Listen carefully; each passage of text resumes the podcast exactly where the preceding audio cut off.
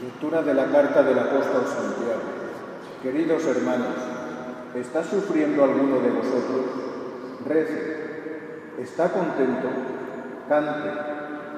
¿Está enfermo alguno de vosotros?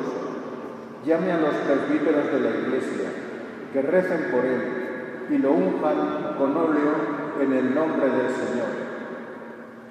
La oración hecha con fe salvará al enfermo y el Señor lo restablecerá. Y si hubiera cometido algún pecado, le será perdonado. Por tanto, confesaos mutuamente los pecados y rezad unos por otros para que os curéis. Mucho puede la oración insistente del justo.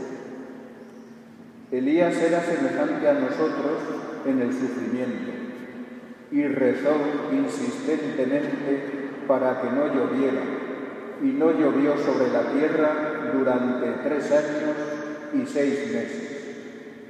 Volvió a rezar, y el cielo dio la lluvia, y la tierra produjo su fruto.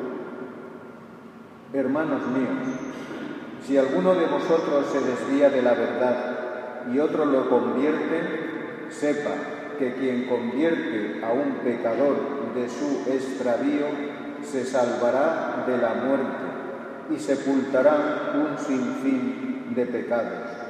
Palabra de Dios.